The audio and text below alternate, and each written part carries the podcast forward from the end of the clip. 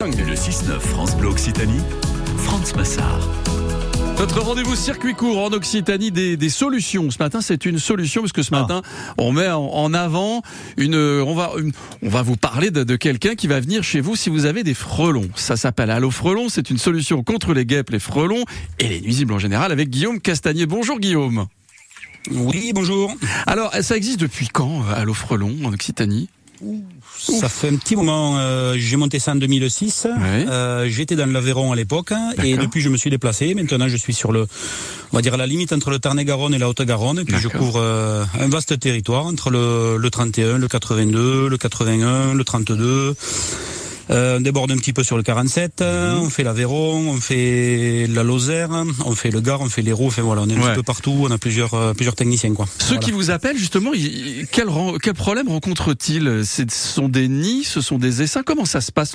Quand on voit des frelons, des fois on est là, on est en train de manger le barbecue, il y a du melon, machin. Hop, le frelon approche, on se dit bon, il est un peu perdu le frelon. Alors que parfois ils sont très très nombreux ces frelons. Tout à fait. Alors nous, on a plusieurs problématiques selon les saisons. Euh, Souvent, ça commence avec des essaims d'abeilles qui, euh, qui se déplacent, hein, donc euh, ce qu'on appelle l'essaimage. D'accord. À cette période, donc, le- le- le- la ruche se divise et une partie de la ruche s'en va avec une des deux reines parce qu'il y a une, une nouvelle naissance d'une d'une nouvelle reine.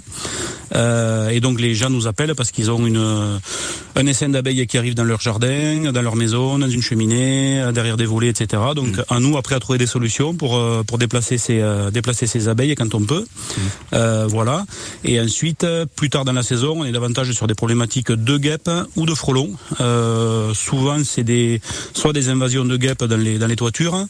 Euh, les gens qui ont des piscines, des choses comme ça, qui qui ont du mal à, à se débarrasser de ces guêpes, on les aide à, à réduire un petit peu la pression de ces insectes indésirables. Euh, néanmoins utile pour pour l'environnement, Eh oui. donc il faut pas tout détruire non plus. Et oui, voilà. compliqué. Mais comment vous faites justement ces, ces, ces essaims de, de frelons ou de guêpes? Vous en faites quoi vous? Vous ne détruisez pas ou vous détruisez?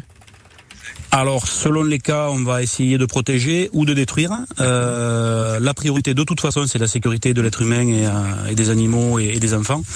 Euh, donc, dans la majorité des cas, euh, on détruit parce qu'il n'y a pas d'autre- solution, surtout quand les nids sont gros.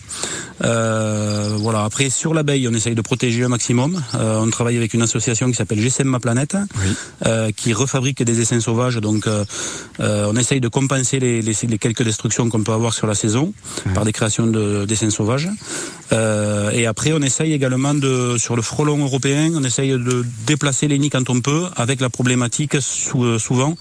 euh, les gens veulent bien faire déplacer le nid, mais on a du mal à trouver des gens pour accueillir des Eh nids oui, chez pour eux. accueillir les nouveaux, voilà, difficulté. tout à fait. Bon, Guillaume tout à fait. Castagnier d'Allo Frelon, vous pouvez euh, retrouver euh, les, les services d'Allo Frelon sur allo-frelon.fr dans votre région. Guillaume et ses équipes sont, sont là pour vous. Merci beaucoup d'avoir accepté notre invitation ce matin.